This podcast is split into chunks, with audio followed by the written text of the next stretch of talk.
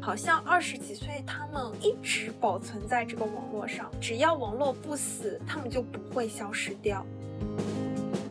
非常纯真和非常善良的那种情感，不管是什么背景、什么年代下的青春里的人，都会被这个频率所吸引到。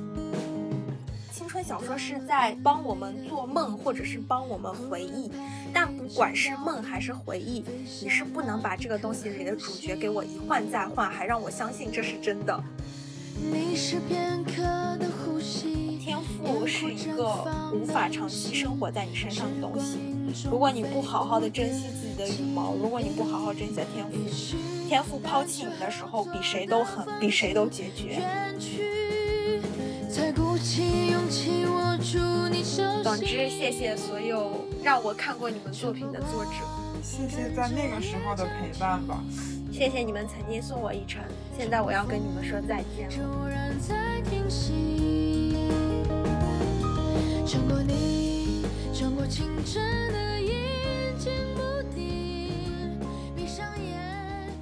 欢迎回到放羊读书。今天我的嘉宾呢，不是平时的小草，而是另一个和我坐车内放羊的主播 C N 小陈。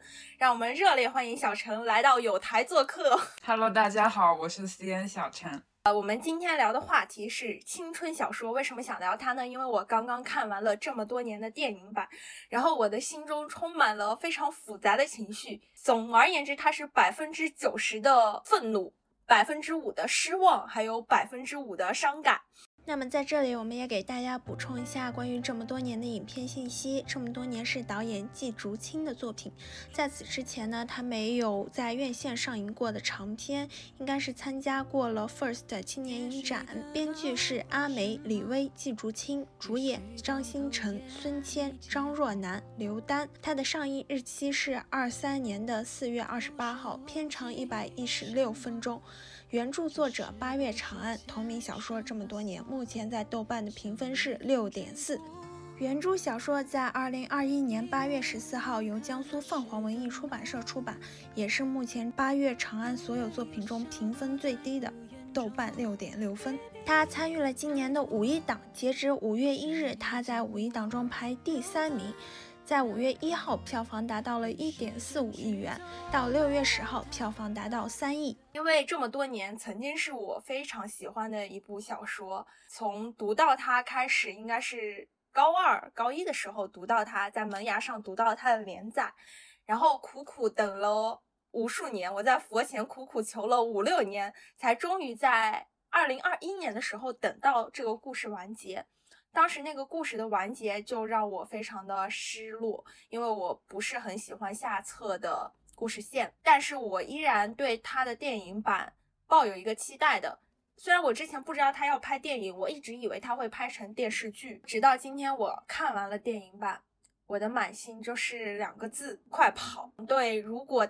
有曾经跟我一样非常喜欢这部小说，尤其是喜欢他在门牙连载时候风格的人说，也许我们的青春就是真的已经过去了。然后就着这个话题呢，然后我也想请 C N 跟我一起聊一聊我们青春期里读过的那些小说，那些曾经在我们少女时代铸造了一部分我们对爱情或者说我们对人格、对未来人生向往的那些小说们。可以。C N 是一个没有看过这么多年原著的人，对吧？那你看过八月长安的其他作品吗？耿耿于怀的那个组合，他们的书叫啥？你好旧时光，最好的我们。我看的好像都是电视剧，哎，但是我 大学的时候，我的室友是他非常狂热的粉丝，可以这么说。然后有一次他在我们学校开那个签售会吧，应该是还是分享会，在距离我们校区。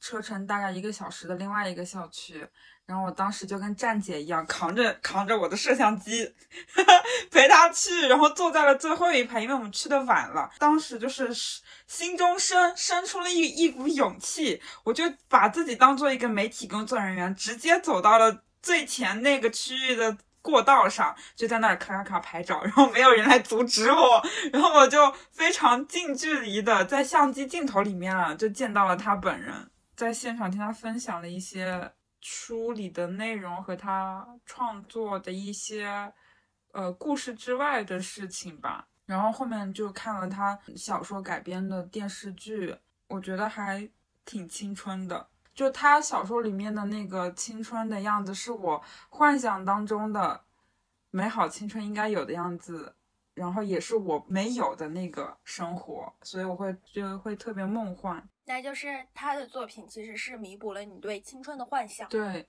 因为他的小说更多讲是城市里面高中生的生活。然后我是在一个村里，咱们就是说一些生活上的差距确实没有办法弥补。我我也想简单说一下《八月长安》。《八月长安》第一本火的书是《你好旧时光》，之前它是在晋江做连载，在晋江连载时候的名字应该是叫做《玛丽苏病例报告》。这个题目其实就很有趣，是不是？因为玛丽苏在此之前，它其实是一个日本漫画。衍生过来的词汇，一个是玛丽苏，对应的叫杰克苏，就是意思就是说，作为主人公的男女主会拥有金手指，就是只要出现在他们身边的人都会爱上他们，他们是这个故事里永恒的主角。然后玛丽苏病例报告呢，其实就是讲述了余周周这样一个从小在做主角游戏的人，就是他会幻想自己是这个世界中的主角，他这样一个成长故事。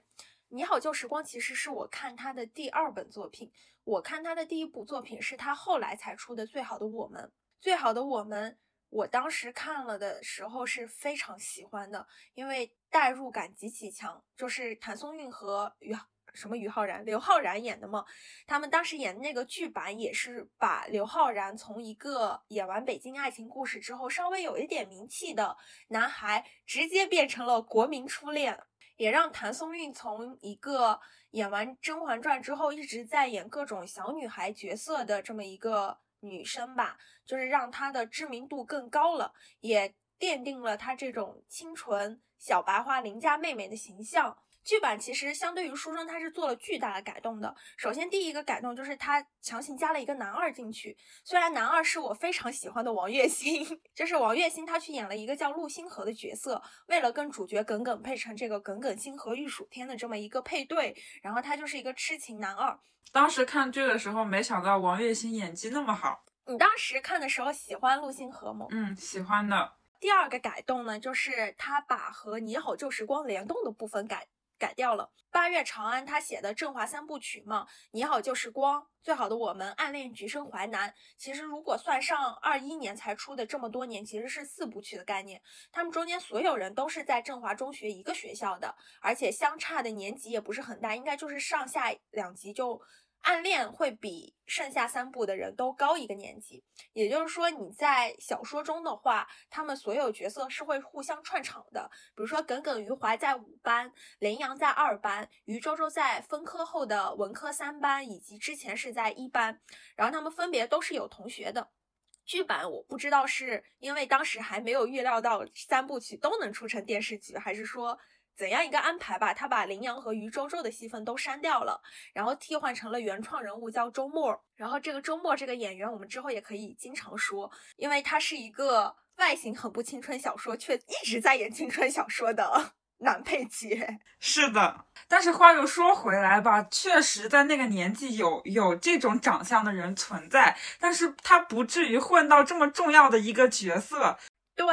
就是剧版最好的我们给周末跟简单安排了感情线，对，但实际上小说中呢，就是简单是耿耿的朋友，一个真正的傻白甜，他只是暗恋从小的青梅竹马韩旭，但并不是双向箭头。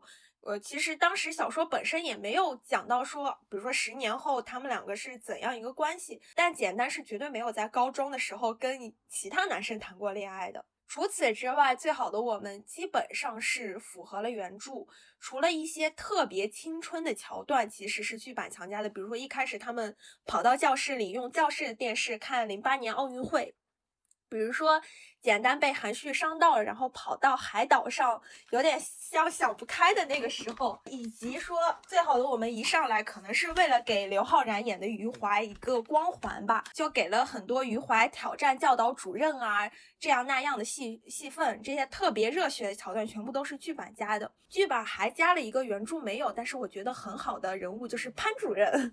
我们不妨说潘主任其实也是串联电视剧中。正花三部曲的一个重要角色，嗯，通过设立这么一个看似反派，其实正派的老师形象，让他们整个的青春叙事有了很大的冲突性、而，戏剧性、张力。因为最好的我们，说实话。它作为一个小说，非常的好，很真实。但是这种真实就意味着它在做影视化的改编时候，它的情节是很没有强戏剧冲突的，因为它大量的就是我每天上学下学，跟我的同桌斗斗嘴，我的同桌教我写写题，我跟我的同桌之间有一些讲不明道不清的。羁绊和暧昧，但是我们也没有发展到光明正大早恋的阶段。但是剧版刘昊然跟谭松韵这个外形也很配，CP 感也很强，所以他们加了很多书里没有的更多的肢体接触，你会觉得那个青春恋爱的感觉会更加的浓厚。最好的我们，我会给他打一个四星。最好的我们不光是作为一个青春剧，它是合格的，它其实也是爱奇艺网剧兴起的一个标志。在此之前，你想想啊，在此之前最出名的网剧可能就是《太子妃升职记》，乐视出的。在中间其实是没有破圈的网剧出现的，直到《最好的我们》。《最好的我们》接下来接档的一部剧是《余罪》，张一山演的《灵魂摆渡人》是不是网剧？应该也是。那个其实挺火的，当时，而且那个剧拍的也很好看。还有一个剧是《毛片》，一个更早的剧。我都不知道它能不能称得上网剧，还是说它只是一个小成本制作的剧。但是不管怎么说吧，最好的我们即使是从网剧开启的这个维度来说，它整体的质感是好的，本身的剧作质量到它的音乐到它的宣发，以及谭松韵和刘昊然在那那个时间段的营业程度，它都是很完美的做成了一个网剧该做的样子。我售前售后服务都很到位。然后他接档的《余罪》表现也很好，然后爱奇艺从那之后就开启了他自制剧之路，然后一直到现在，应该是去年吧，《风吹半夏》是爱奇艺的吗？对，然后到去年，爱奇艺我们之前呃说它就是实现了首次的盈利。就是爱奇艺，相当于它在中国摸索出了一套平台做剧的这样一个全全流程打通的这样一条路。反正就是最好的我们，我是对它很满意的。即使它和原著相比有很多的出入，它比原著更加的脱离实际，但它依然能够唤醒观众心中非常朴素的情感。嗯，接下来呢，就是一个我非常。不喜欢的事情就是最好的我们被拍成了电影。电影是谁呢？是阿瑟演的。没有看过。阿瑟跟谁啊？二零一五年拍摄了最好的我们，二零一六年播出，然后二零一九年陈飞宇跟荷兰豆又演了一次。电影版的最好的我们，嗯，我看过一点 cut，就是他们俩完全没有那个感觉，他距离小说已经完全脱离了。原著小说中的余淮，他是一个没那么帅的男生，他其实是一个很邻家的男生，他是那种我们肉眼可见隔壁班长得有点清秀，但也不算班草的学霸男，甚至皮肤有点黑。就是我们让刘昊然去演余淮，其实已经有一点拔高余淮的颜值了，没有拉踩余淮的意思。我很喜欢余淮。但是好在刘昊然他身上是有一种清纯的气质在的，他是一个眼神很天真的男孩，所以他是能够演这个高中男生的。但是陈飞宇他不行，电影版的改编也让陈飞宇又落入了一种俗套，就是你在看陈飞宇的时候，你会想起已经进入监狱的那一位，进去踩缝纫机的那一位，曾经演过的一个青春电影，就是菩萨知不知道我有这么难受？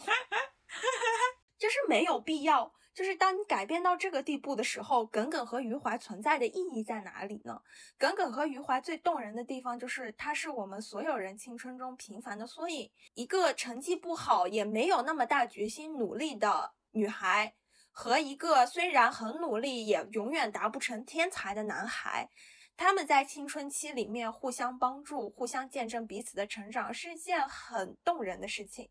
你没有必要把它。拔高成一个有光环的男女主，那样就不是耿耿于怀了。接下来，呃，就是《你好旧时光》嘛，《你好旧时光》其实是一七年播出的，李兰迪和张新成演的。你好旧时光，我觉得可以称得上一句是八月长安的亲女儿，就是他的男主林阳是毫无疑问八月长安最偏心的男主，然后而他的女主于周周是。公认的就是和八月长安有最多自我投射的角色。八月长安拉大提琴，于周周也拉大提琴。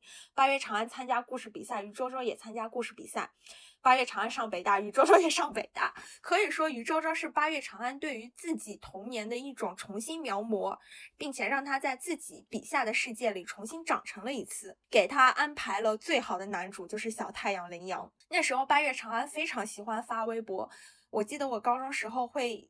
会在我为数不多能使用智能手机的时候，拼命刷他的微博，看他发了什么内容。我记得他当时发过一个，就是说你会在青春里遇到余淮，会遇到盛淮南，但是你遇不到林阳，因为林阳是维州州主义者。嗯，就是你能从这句话看出，林阳说的好听，他是小太阳；说的不好听，他其实是一个很俗套的为女主付出一切的形象。嗯，当然，青春小说不是现实小说，你青春小说里。不应该把一个男主设置成现实中的男人，那样谁还想要看呢？但是我只是说，从这个时候你就会发现，他已经有了为了造人设而忽略人物动机的这种行为存在，而这个行为在《你好旧时光》中是可以被接受的。到了这么多年，就是这部小说的时候，那另一个男主李然就完全从小太阳变成了工具人，我先采访陈老师，你有看《你好旧时光》吗？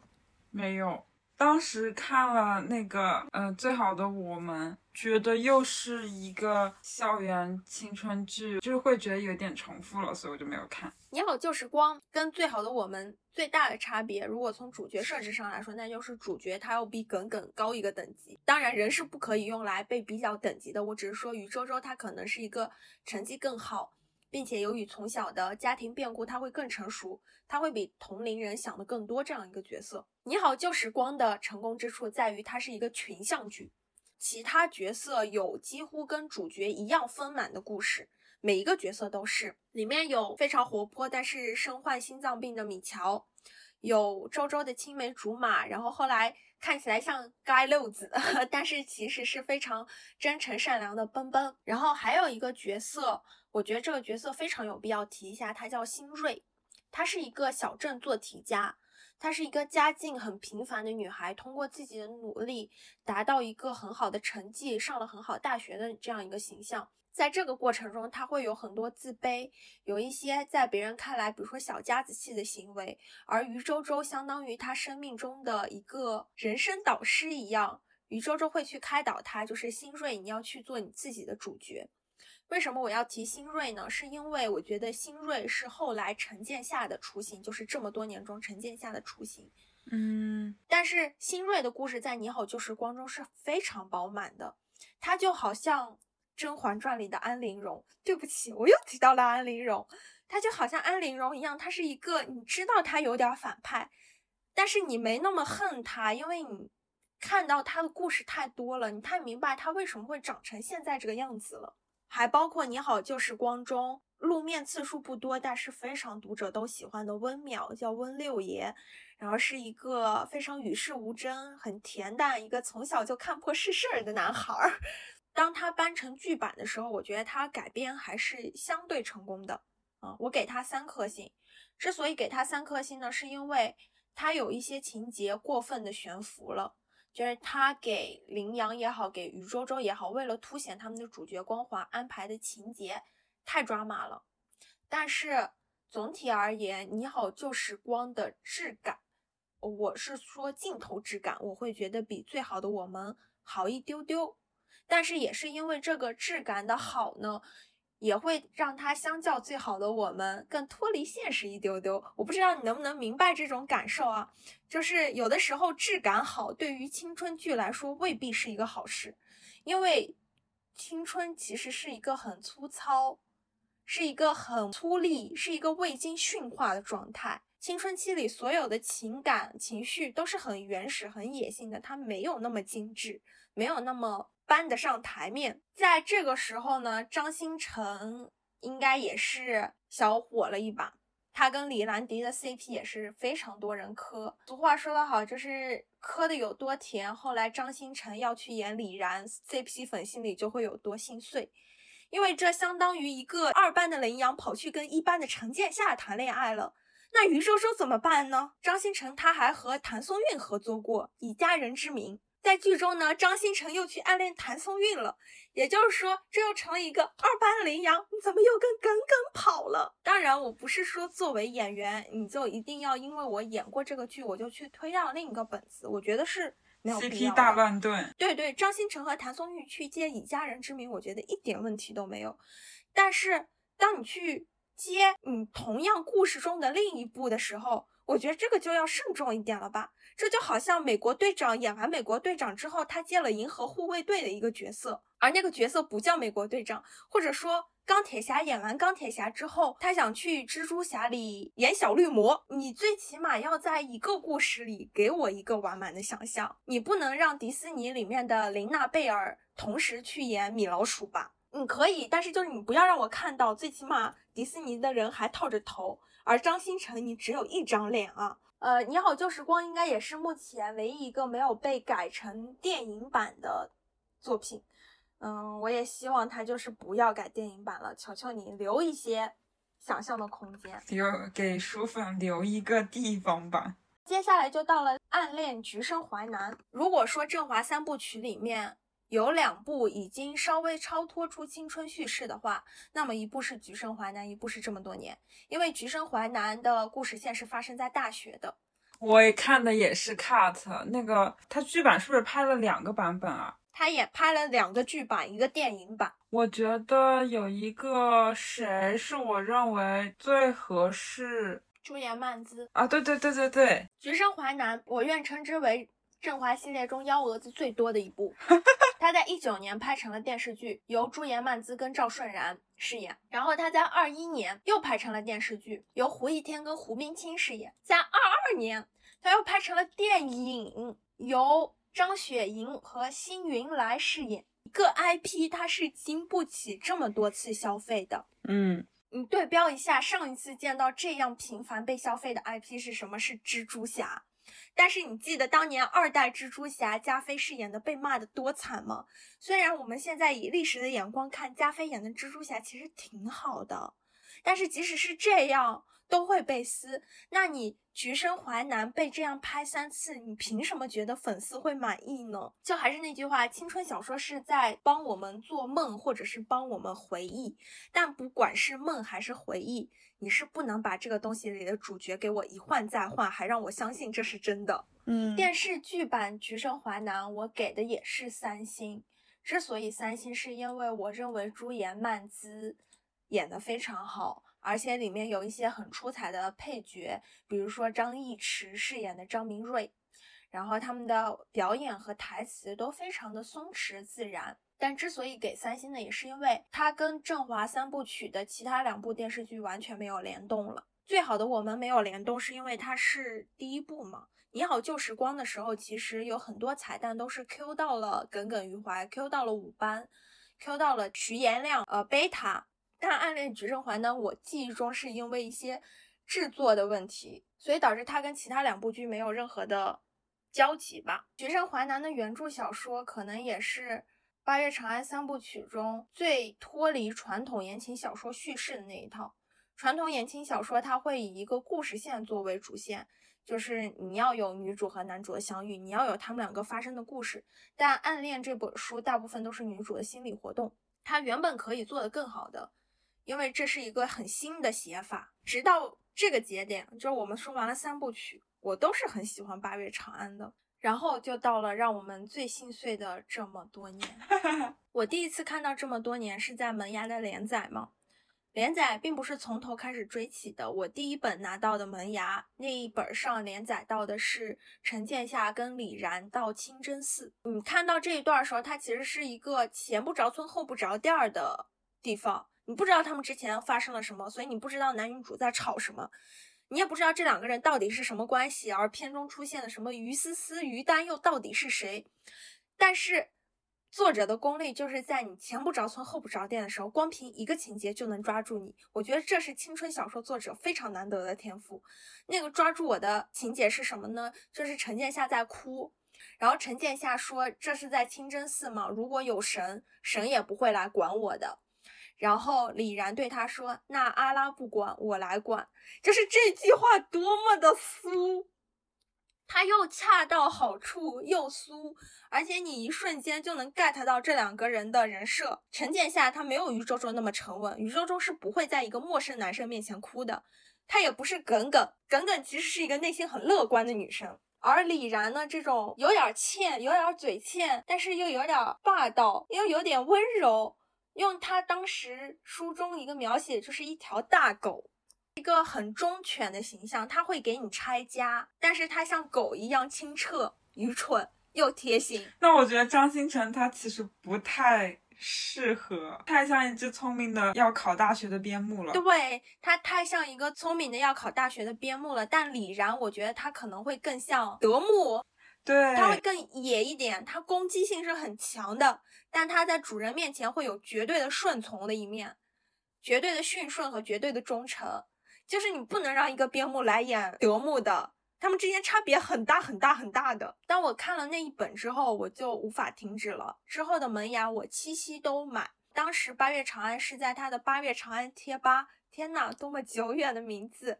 我忘了是这么多年的贴吧，还是八月长安的贴吧。但是他是会把他在杂志上发表过的文章都放上去的，所以你可以把前面的文章都补完。连载到我记忆中，就是我高二开始读，然后我高三还没结束的时候，他有一天写着连载完，这就意味着他要出书了。当时还是一六年，所以你当然会期待他一七年出书，一八年出书，但是都没有。一九年还没有，二零年依然没有。而在这等待的这么多年中，八月长安会更新振华相关的小番外，里面有李然和陈建夏。他会请网友征集这么多年的封面，我们甚至连这么多年最著名的那个日历一页一页往下撕的封面，我们都见到了。每一年都会有谣言放出，这么多年要出了，每一年。都会有谣言说他已经送到出版社校对了，直到二一年的夏天，这么多年，终于在这么多年之后姗姗来迟了。这是一个非常失败的案例，不管是作为一个作者出他的作品也好，还是作为一个出版社他的营销计划也好，他都非常的失败。为什么？因为当他在萌芽上标注连载完的时候。其实已经故事接近到我记忆中啊，已经接近到他们快要高考的那个时间点了，而且这么多年，它是一个。倒叙的形式，也就是说，他当年在萌芽上连载第一章的时候是什么呢？是陈建夏在很多年之后回到南京故地重游，在故地重游的时候，他想起当年在高考前，他跟李然来这儿玩，曾经扮过唐伯虎和秋香，曾经在大总统府前照过相，种种事情。所以在这个故事一开始出现的时候，以倒叙形式，你就会理所当然的知道，作者肯定是把结局安排好了。不然他不可能会有这个自信，我就从倒着给你讲这个故事。而且就算是他当时没想好结局，连载结束的时候，无论怎样看这个字数，结合后面真实出版的情况也看，就是连载结束的时候，他最起码已经写了三分之二了。那你要完成的只是完成后面的三分之一呀。一七年不出吊读者胃口，我觉得没有问题；一八年不出吊读者胃口没有问题；一九年我觉得怎么着来说。都是一个应该满足大家期待的时候了，但是但是没有，而且如果说你真的就是我要做一个很惊世骇俗的计划，比如像郑渊洁，他当年因为呃一些事情，他撂下了狠话，就是说我的作品在我生前都不会出版，人家就做到了呀，人家自从鬼车开了个头之后，就再也一个字的成人童话都没有发表过，一个字都没有。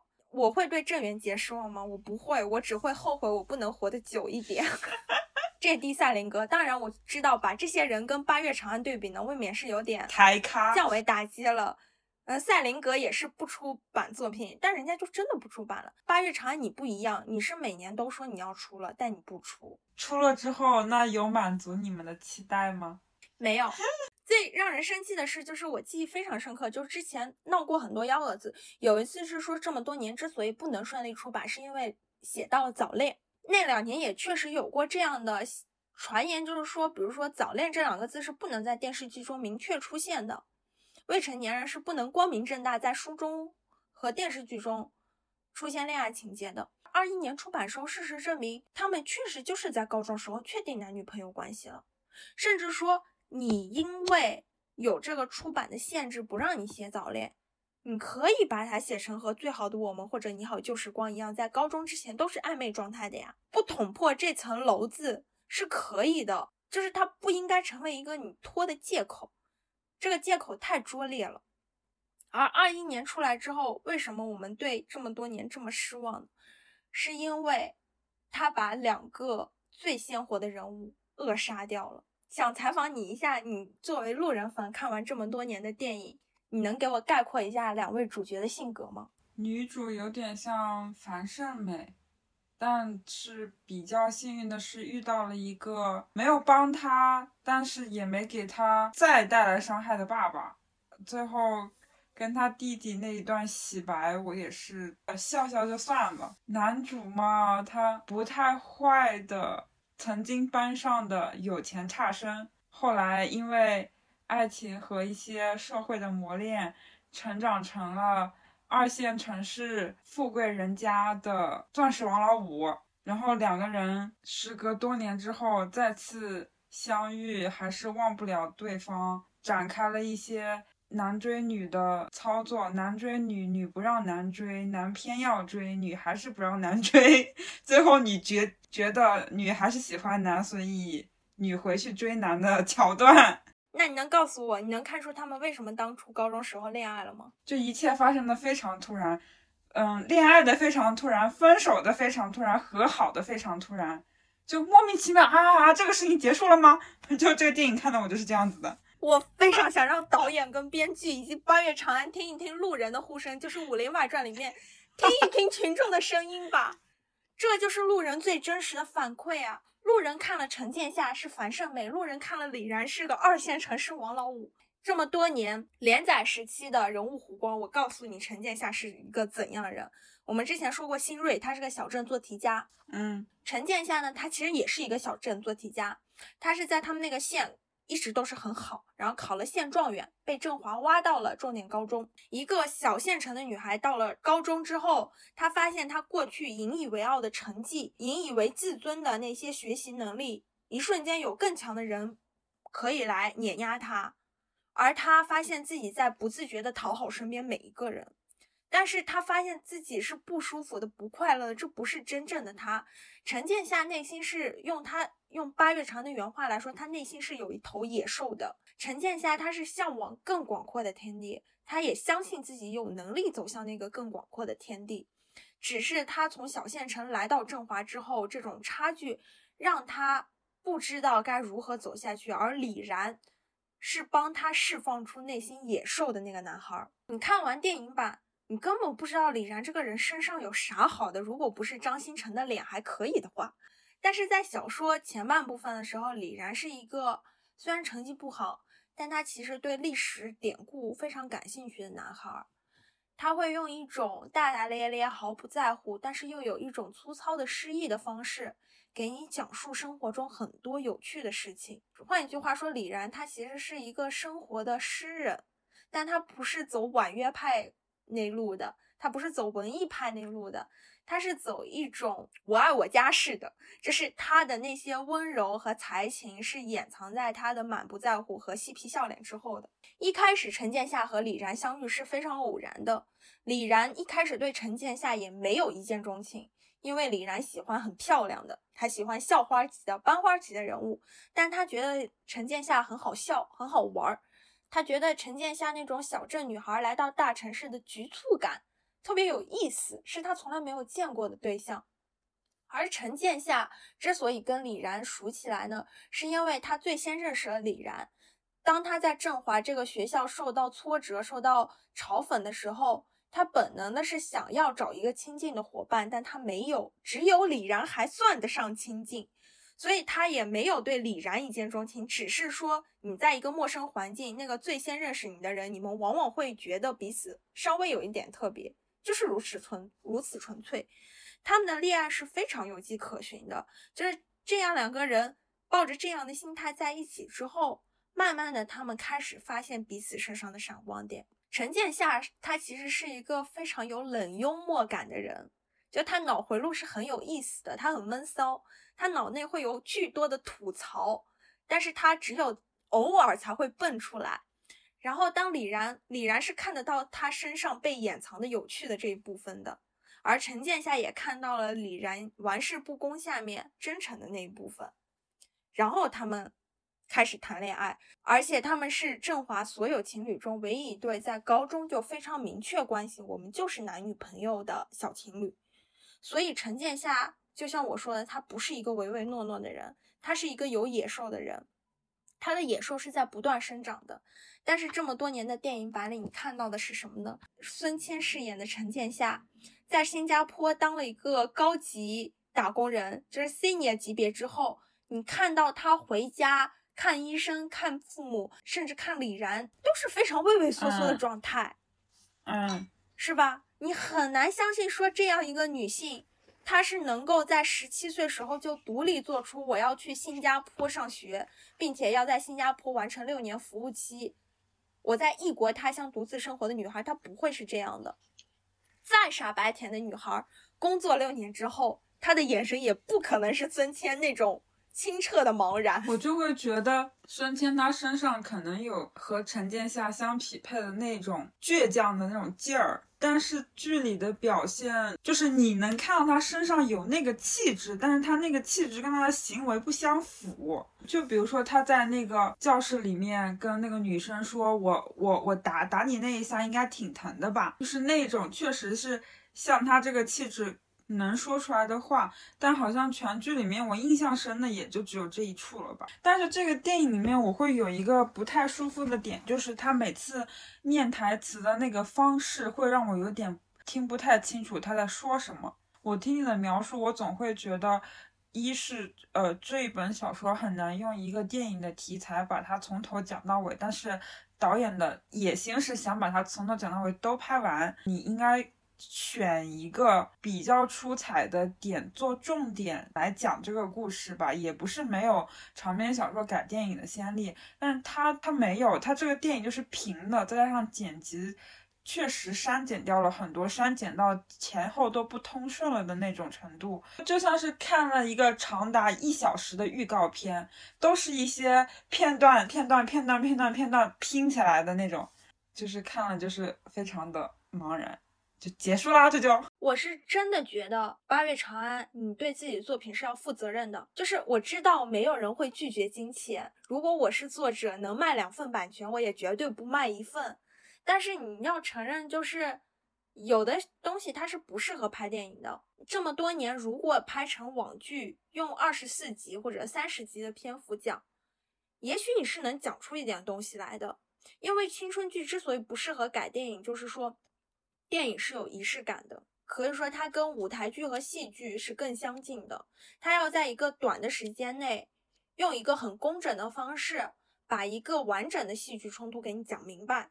但是青春小说不适合拍电影，就是因为青春期里的事情太琐碎了。青春小说有很多是氛围感上的东西，它需要时间去堆叠，没有办法在电影的这个片长里面交代清楚。对。我觉得可以参考的一个例子是《忽而今夏》，最好的我们也好，你好旧时光也好，都是以高中为重点。他们长大后的篇幅可能只占一两集，《忽而今夏》稍微多一点，就是三分之二是高中，三分之一是成人。即便是那样，你都会觉得《忽而今夏》成人就是从他们分手到他们各自成功中间的那个 gap，你都会觉得有一点点的不够味儿。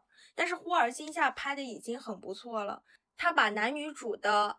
呃，就对比起他的原著小说来说，电视剧版把他的线索改得非常明确。第一条线呢，就是张远帮何洛学习，第二条线呢，就是他俩其实一直是默默用笔友方式去交流的，在漫画上交流的，就是他们两个要互相戳破这一层关系，这是他们高中时候的主线。那从高中毕业之后的主线呢，就是一条张远创业，张远不断创业，不断失败，不断创创业，不断失败。所以你可以看到线索非非常干净明确，就是一个电视剧都需要这么清楚的线索才能支撑起两个人物长达十几年的纠葛了。你这么多年凭什么觉得你能够不用一条线索，一条线索都没有，一条都没有？你哪怕就是说，你确定一条线索，就是我这条线索就是陈建夏的成长之路，你把它拍清楚，为什么从一个小镇女孩能够长成一个独当一面的女强人，哪怕这个女强人是樊胜美，而且这个锅呢，我觉得不能归咎于单方面的原因，不能归咎于导演，不能归咎于电影的编剧，不能归咎于孙谦跟张新成两个演演员。也要归咎于《八月长安》的原著出了巨大的问题，就是小说它出了上中下三册，电影版好像只拍了下，上和中才是这个书的精髓，它完全没有展现的。原著小说下的拉垮就在于什么呢？当连载完之后，陈建夏因为要去新加坡上学，跟李然分开之后，下一个镜头切到成为战，我也不知道他的。他是叫 Jenny 还是 Jennifer 还是叫詹什么？呃，我没有仔细研究过，因为太不喜欢下册了。但总之，他英文名是 Jan，呃，成为了战的外企女强人陈建夏，在公司里职场斗争勾心斗角，而那个职场斗争跟斗心斗角斗角的方式呢，非常的原始低级，好像零三年的职场言情小说一样。就是现在已经是二一年了，它。的设定是一个外贸公司，我推测是像新加坡的 Shopee 一样这种海外电商，在真的这种公司里，没有人会这样做政治斗争的，没有人会这样子说话的，就是该上班咱得上，不上班咱就别写职场，就没有必要一定要用一种放在零三年都觉得非常不咋地的勾心斗角来写。你可以去看一下我们之前说的风吹半夏。风吹半夏，为什么你会觉得她后面当企业女强人是真实的呢？因为人家作者是真的在职场上班，人家那个是像钢铁啊、实业、国企，他们运行规则就是那样的，作者写的非常真实。但八月长安，据我所知，是他毕业之后好像也就上过一两年班吧，非常短暂的在金融类的公司上了一下，他就全职写作了。他不上班已经很多年。即使他一直在做编剧，一直在做影视行业，但是隔行如隔山嘛，他已经没有能力写好现在的这类公司是怎么生存的。然后陈建夏因为父亲重病回到了家乡，遇到了成功的小李总，而小李总李然在下册的时候非常油腻，他讲话的口癖。就会有一种你在多年的同学聚会后，发现昔日暗恋过的校草变成了一个讲荤段子的男人，就是这种落差感。八月长安后面这几年不会被夺舍了吧？夺舍是不至于的，就是为什么呢？因为我之前说你好旧时光中，林然有被工具人的倾向，当时的八月长安是能控制住自己的，他对写作是认真的，所以即使他有这种倾向。林阳这个角色还是很好的立住了，他还是能说服人的。但是到了这么多年的时候，他对写作已经完全没有认真的态度了，所以李然就会一落千丈。我之所以说他不是夺舍，是因为他现在的一切模样，在遥远的过去已经有迹可循了。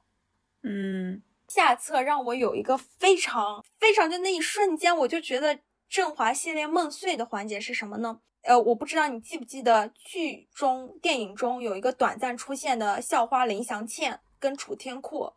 啊，楚天阔其实也是这么多年中非常重要的一个角色，他是跟校花林祥倩有过就是这种恋情拉扯的一个人。他在《你好旧时光》中已经出现过了，但《你好旧时光》中因为是宇宙这视角，所以大家都会觉得楚天阔他有点像一个新锐，他是一个小市民阶层爬上来的一个男孩，他对功利心非常的重，他甚至为了自己的前途不在乎自己心爱的女孩的感受这样一个人。但是这么多年中，楚天阔非常的有华彩，他非常有弧光，他跟陈建夏互为对照，他对陈建夏非常好，这种好是一个经受过挫折的人看到类似境遇的人的温柔。而剧版把楚天阔和林祥倩就是要删不删的，就是要么你就好好给他们一点镜头，要么你就把这条线删掉就好了。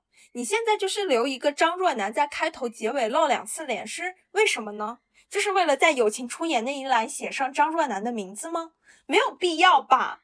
我也觉得他的出现非常的莫名其妙，就是不知道哪来了这么个人，甚至都没有他前桌那个讨厌女生的戏份来的有连贯性。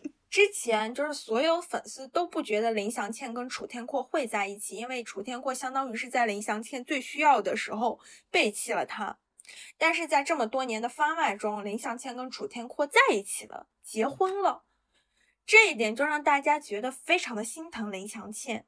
就是这样一个小公主，你去在十年后还要被一个当初伤害过你的男人，你还要在一起，这一点我倒是没有很生气，我倒是可以理解。嗯，可能是因为我很喜欢楚天阔这种形象，就我知道他的不得已。但是有一个非常让人难受的是什么呢？楚天阔在高中时候帮了陈建夏很多，陈建夏是引楚天阔为知己的。而在楚天阔跟林祥倩的婚礼上，八月长安是怎么写的呢？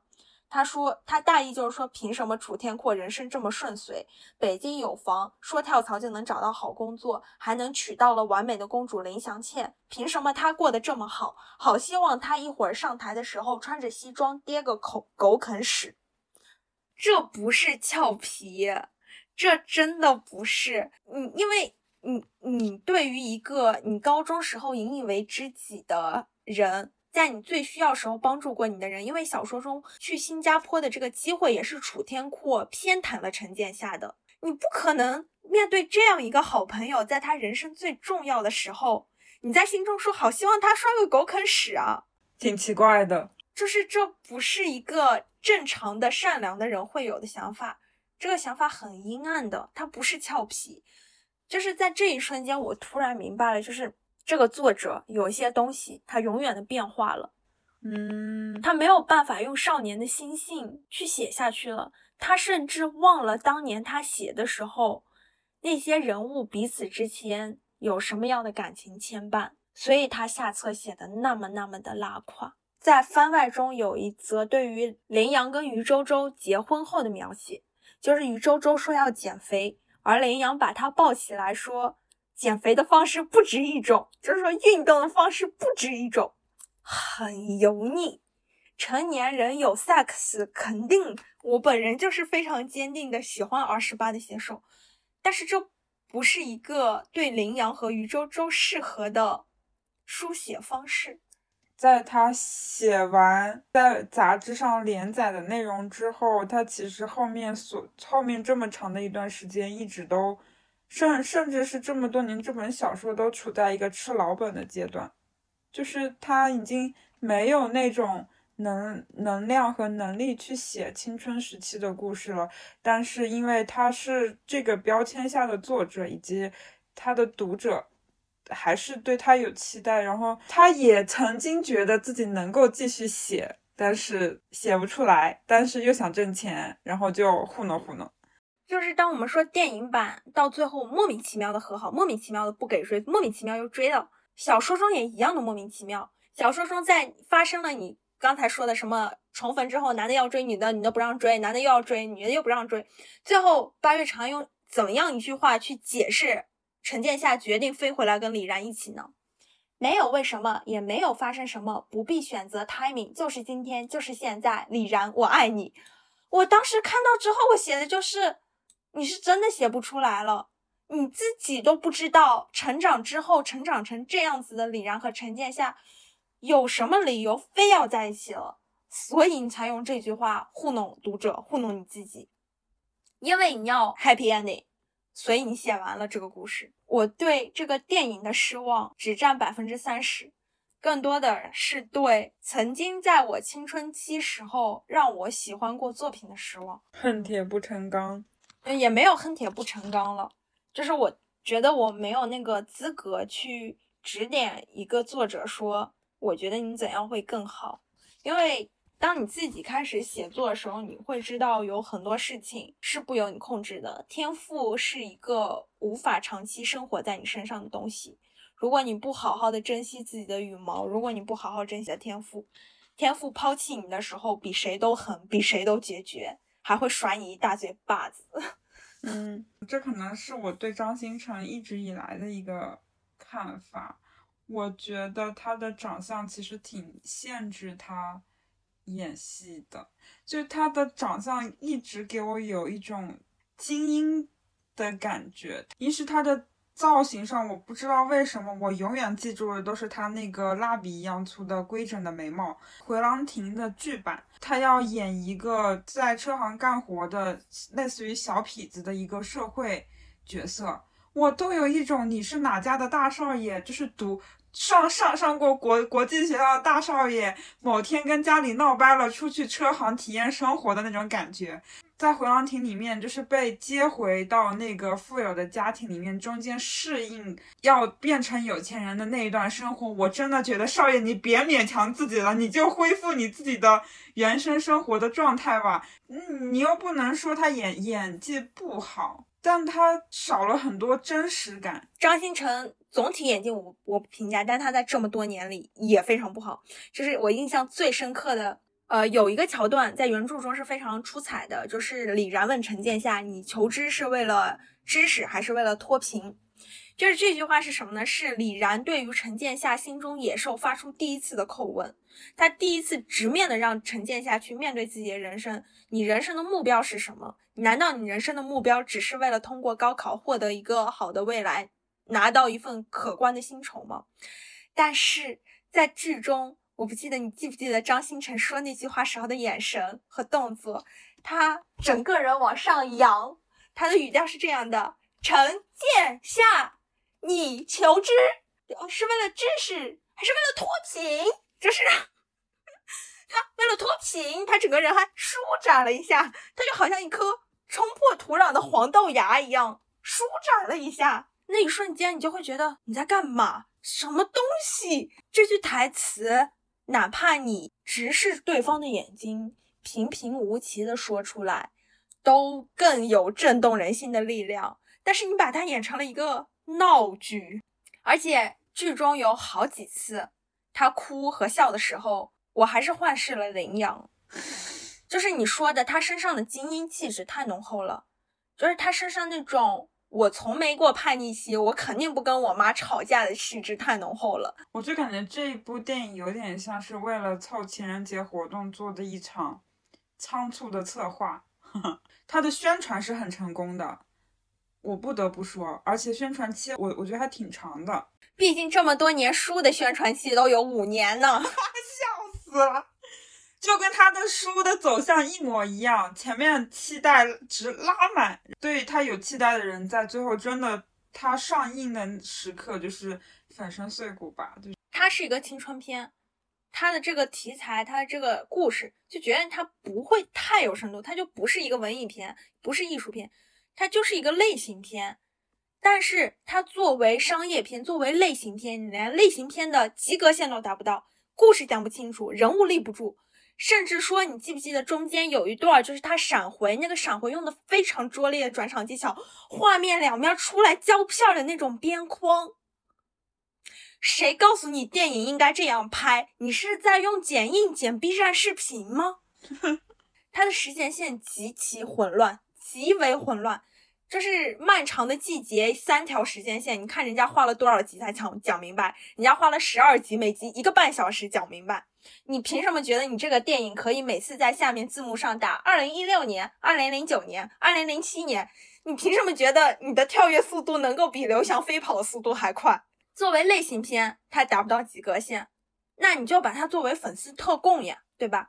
你把它作为粉丝特供片呢？你达到粉丝的期望了吗？你哪怕就是你把陈建夏和李然所有的挣扎都删掉删掉，你就让一对小情侣甜甜的谈个校园恋爱，误会一下分手再甜甜的和好。你只要把这个事情讲得足够动人，粉丝也是会买账的呀。他连这种让人有想象的那种氛围都没有，就从头到尾一点氛围的营造感都没有给我在印象当中留下。我当时看的时候，就好多人说最美的镜头就是他俩在哈尔滨江边。在松花江边，那个波光粼粼的松松花江里面都是橙色的光影，他们两个并肩而立，都在说这一块没有吻戏实在太自然了。他本来就不应该有吻戏啊！他们两个的情感逻辑到这个时候，他们也没有任何说我们要成为男女朋友要复合的心，他们凭什么有吻戏？啊，要求高一点嘛，要求高一点，要求高一点会让我们所有人都吃上更好吃的饭。而要求低一点，只会让我们所有人吃的饭越来越垃圾。我们说了这么多控诉这四部小说的，我已经说累了。我想听 C N 讲讲他青春期里影响过他生命的那些言情小说和青春小说吗？印象深刻的是那个桐华的《那些回不去的年少时光》那本书，是是在呃中考结束的时候。我买的放在我书柜里的第一本言情小说，因为在那之前，我所有的言情小说是在书店看的，我不会买回家，因为我我妈会看我买的书，就是你今天买了什么什么书，所以这些就是言情小说是不可以被妈妈知道的东西。但是我那一本，我我就理直气壮的跟他讲，这是青春成长小说，没有谈恋爱，全是女主搞学习。对，然后那本书，因为我当时正好是。中考结束嘛，还挺贴近女主当时的那个心态的，我觉得还蛮激励我的嘞。我记得她唯一有一点点就是玛丽苏的地方，就是她好像有一个混混的好朋友叫小波，是不是？还有一个她喜欢的男生叫什么？张俊。我记得有一次他跟张俊应该是去参加夏令营，去北京吧，就讲他们去坐火车，然后火车上那群少年的男男女女怎么打闹，怎么开玩笑。都非常的真实，就是我们这种小镇女孩，不像大城市的小孩一样，就是天然把坐火车啊、坐飞机啊视作一种很理所当然的事情。很多经历对于我们来说都是十几岁时第一次有的，而那种第一次的经历其实是会充满紧张、忐忑不安，生怕自己漏气，还要强装镇定。对，是会有一点自自卑在身上的。我刚刚在豆瓣上看，然后那个有原文摘录嘛，有一点记忆回来的感觉。它一个摘录是什么？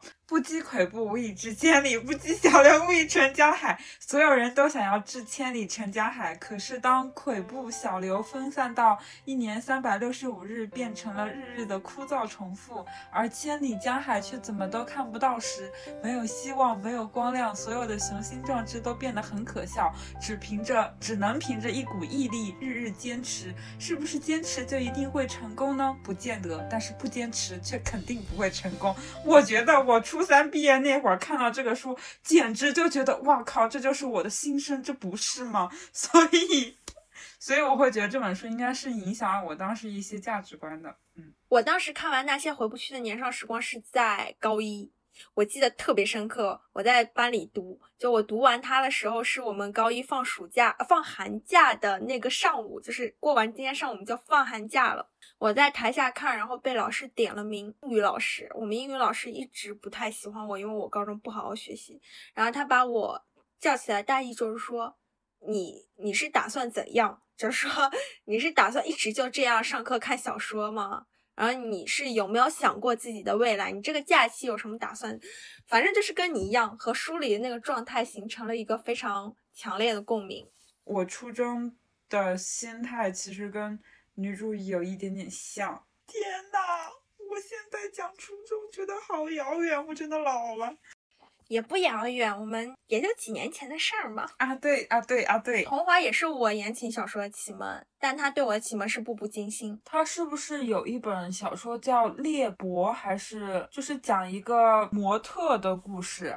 好像没有，我记忆中他有一个讲现代故事，那就是《被时光掩藏的秘密》。哦，烈景那个是肥我思存，肥我思存也是。我记得当年就是有一句很著名的话，就是说你要看心灵导师就看桐华，你要被虐就去看匪大，肥我思存应该是当年最热衷写 BE 的，没有之一吧。猎景里面的一个女主好像是一个模特，然后她写了一些可能跟时尚之类有关的事情，让当时本就对这个行业感兴趣的我印象挺深刻的。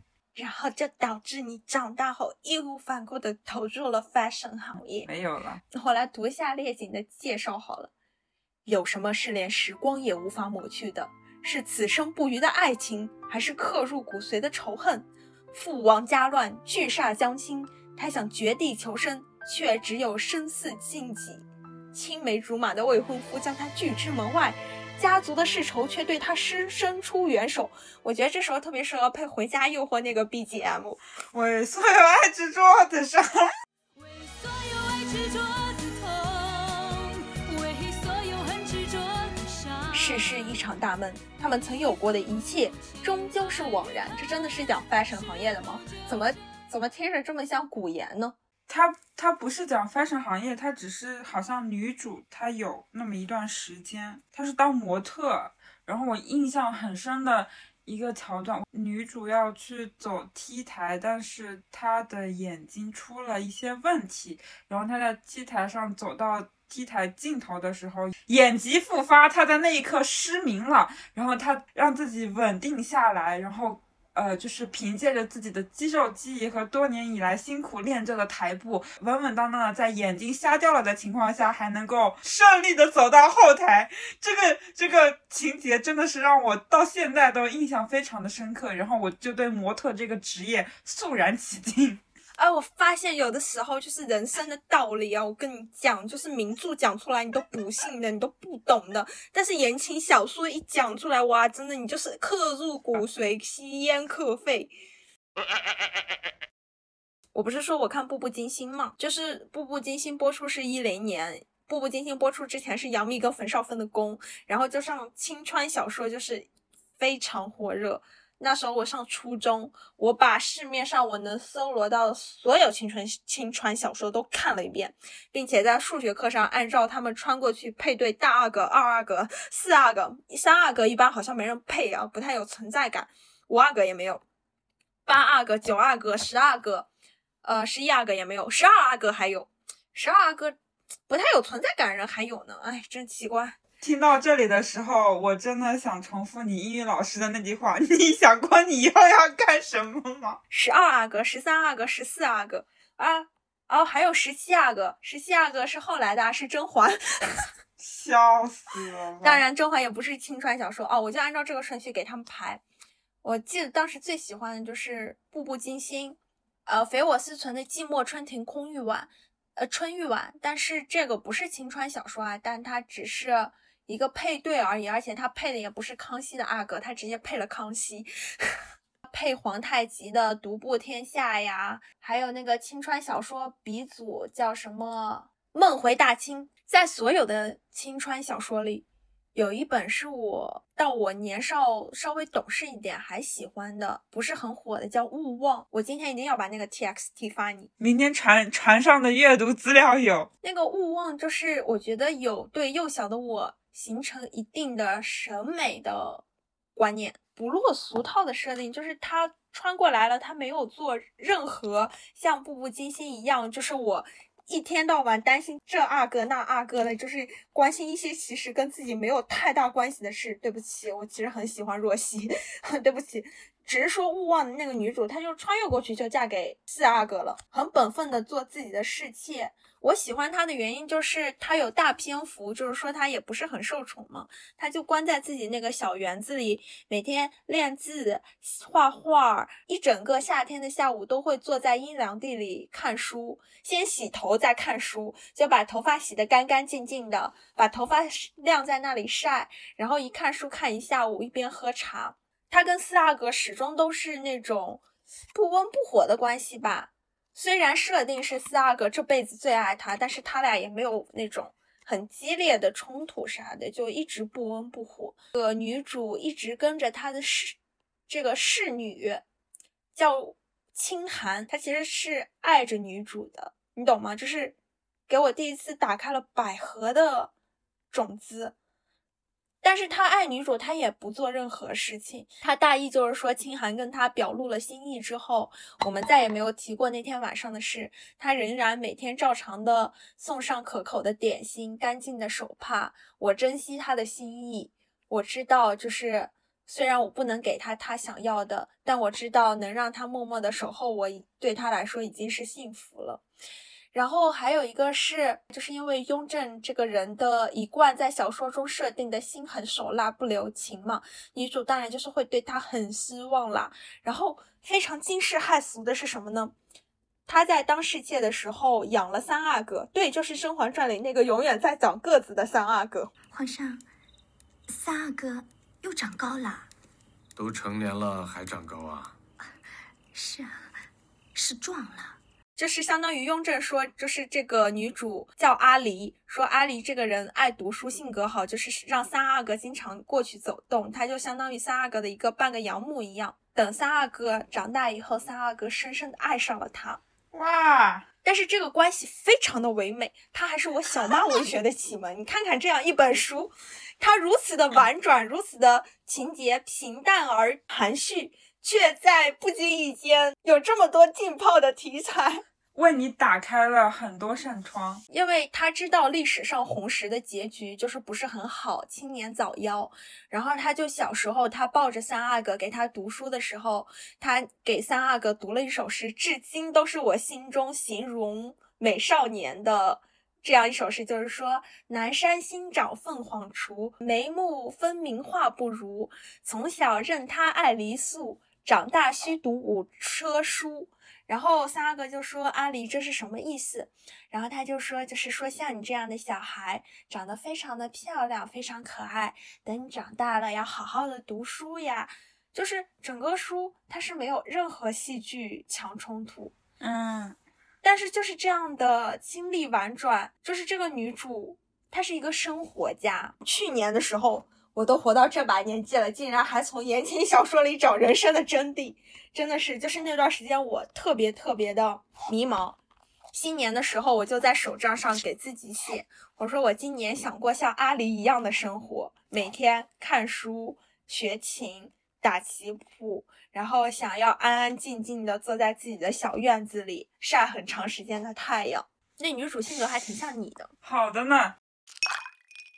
夏至未至，家里还有的另外一本言情类的书就是它了。天呐，夏至未至，那双永远弥漫着大雾的眼睛。我我在大学里还因为就是傅小司和陈七七到底睡没睡过这件事情跟人家起了争执。你的观点是什么？没睡吧？然后别人说怎么可能，肯定睡了。我说哪里有写啊？那本书是我上初中时候我一个好朋友推荐给我的，他跟我说这本书特别感人，你看了一定会哭。然后我就看了，我还确实为他哭了呢。我的天呐，我也是，我真的很不想承认。年轻的时候是会为一点点小感情就落泪的，好吗？哦，我我还有一本为他哭了的是华胥引。哦，不对，我为他哭了的书太多了。我突然想起花千骨的书，我也为他哭了。所有的书都能让我哭。我的眼泪好不值钱啊！你看没看过《新遗屋》《致青春》《山月不知心底事》《拾心者》？没有。许我向你看，嗯，这个好像有。你看看，谁能逃得过《新遗屋》呢？而且《新遗屋》也是一个很妙的作者，就是《新遗屋》应该也是言情小说里比较早开创这种宇宙联动的，就他所有书里的人物都是在同一个宇宙，就是互相。跳来跳去的，我一直怀疑啊，当然仅仅是猜测。我猜测八月长安也看过他的小说，嗯，因为八月长安暗恋橘生淮南里面，你记得有一个人叫朱颜吗？嗯，就是盛淮南的姑姑。新遗物的小说里也有一个叫朱颜的，而且身世非常的类似，就是也是这种，就是嫁给自己的老师啊，不伦之恋啊，不为世俗所容啊。而且还有一个就是许我向你看里面的。女主跟男主高中时候的互动，一度让我觉得很像林阳跟余周周。我没有说任何借鉴的意思，我又在思 求生欲，我只说有点感觉。许我向你看，我也哭了；实心者，我也哭了。新一物有几本书我没哭啊？好像都哭了。我的天啊，我真的是一个容易动情的人。致我们终将逝去的青春。对，就是赵薇的电影处女作。我以前觉得赵薇拍那部电影特别的拉垮，现在你说说，再看这么多年，我不得不感慨，人家赵薇有点东西的。你看过《倾城绝恋》吗？湖南台演过的电视剧，何晟铭、何晟铭跟李晟。我好像看过《倾城之绝恋》，是开启我对一种全新未知的关系的大门的认知。这种关系叫做虐恋。这是李晟演的那个美离格格，跟何晟铭演的晋轩王爷。就是两个人，就是好好日子不好好过，就是三天两头，你砸我，我砸你，你骂我，我骂你，然后你流产，我骂你，我骂你，我流产，这样子的故事。自始至终，我都看不出他们有任何过不去的矛盾，但他们就是要彼此造成巨大的伤害，最后一个人就是魂归西天，然后生离死别，然后剩下的另一个人就不断在回忆里美化另一个人。看完这本书之后，后来再看到很久之后看了东宫，我又有了这样重新的感受，就是我永远都理解不了东宫里就是男主为什么。就是明明喜欢女主，却老要虐女主，就是这是怎样一种心理呢？华胥引也挺好看的，一个是那个有一个女将军改成电视剧的时候，应该是蒋欣演的吧？是，还有一个好像有一个对《长安清九九》那个故事，我也印象很深。那本书给我的感觉就是在旁观的疏离感。这两个人在我面前哭，我就是凑近的在看那种，我能感受到这个氛围是很悲伤的，但是我始终是一个旁观者的那种有距离的凄美感，而且它基本上都是。悲剧吗，我觉得华胥引对于我来说，他对我的启发是他开创了一种全新的讲故事的形式，就是我有一条主线，但是我是单元剧，每个单元各自有一个主角。虽然我也不知道在他之前是不是还有这样的嗯言情小说，但对于我来说，它是我看到的第一本。其实我觉得非常感慨的就是，当我们再回过头看当年那些被家长禁止、被认为不入流的言情小说，什么《何以笙箫默》。微微一笑很倾城，就是所有这些曾经被我们视作不入流、家长不许看、看了也没用、没有营养的言情小说，当他们熬过那个阶段之后，在现在纷纷变成网剧大爆款，而他们的作者靠着这些版权卖到了盆满钵满。他们中间有的人是自始至终高产高质，有的人是在吃老本，有的人灵光乍现一下，然后又迅速的流星划坠天空，有的人虽然一直平淡无奇，却一直坚持的在青春文学这座山上挺立着不走，老都要老死在这里，四十岁也要写青春小说。把这个事情放到现在来看的时候，我会觉得还挺感慨的。就是当你去回看，尤其是一些言情小说，他们的作品，因为最初比如说在晋江连载，你甚至是可以爬到它原来最开始的那个地方。然后看到每一章后面发布日期二零零四年，晋江因为当时作者都很喜欢更新完一章跟读者互动嘛，你还会看到当年二十几岁的他们用青春稚嫩的口气和读者说：“读者老爷们，读者大大们，然后今天要有事请个假。”然后就是非常具有年代感的网络话语，好像二十几岁他们一直保存在这个网络上，只要网络不死。他们就不会消失掉，嗯，这是我觉得青春小说作者一个非常神奇的地方。我们所有人都会老，所有人青春都会慢慢的被忘记，但他们二十几岁岁写下的文文字会不断被下一批二十几岁的人拿出来看，就好像他们的青春在永生一样。是好事也是坏事吧？我觉得青春小说它可能是这一整个题材在跟那些一本经典书它带给人的影响做比较吧，因为它保留下来的是那种青春里面非常纯真和非常善良的那种情感，不管是什么背景、什么年代下的青春里的人都会被这个频率所吸引到，所以。虽然说小小小说作者可能换了一茬又一茬，可能用的网络语言什么的都不一样，但他们还是。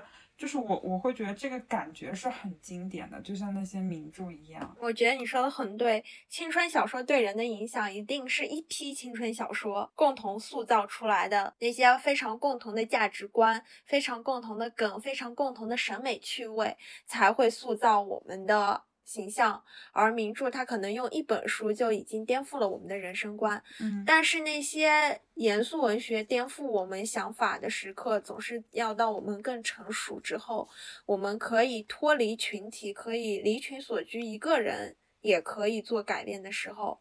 而青春小说就好像你的青春期一样，一定是成群结队的。嗯，它的陪伴感是没有办法替代的。也希望，哎，也没有什么好希望的。我本来想说，也希望有的青春小说作者明白，虽然你的小说是写给青春人的，但是你会长大，要做一个好的成年人。只能说，作为一个读者的期待吧。很多时候，我们对一些青春小说作者失望的原因，并不是他们退步了，只是我们长大了。我们已经从仰视他们的年龄变成了他们的同龄人，所以我们就不再会对他们持有滤镜了。总之，谢谢所有让我看过你们作品的作者，谢谢在那个时候的陪伴吧，谢谢你们曾经送我一程。现在我要跟你们说再见了，感觉这个 ending 还蛮青春的耶。最后，谢谢所有听到这里的听众。如果你喜欢这期节目的话，欢迎给我们点赞、收藏、评论。欢迎你在评论区告诉我们你在青春期喜欢过的那些小说或者作者。那我们下期再见喽。我是追逐着你的眼眸，总在孤单时候眺望夜空。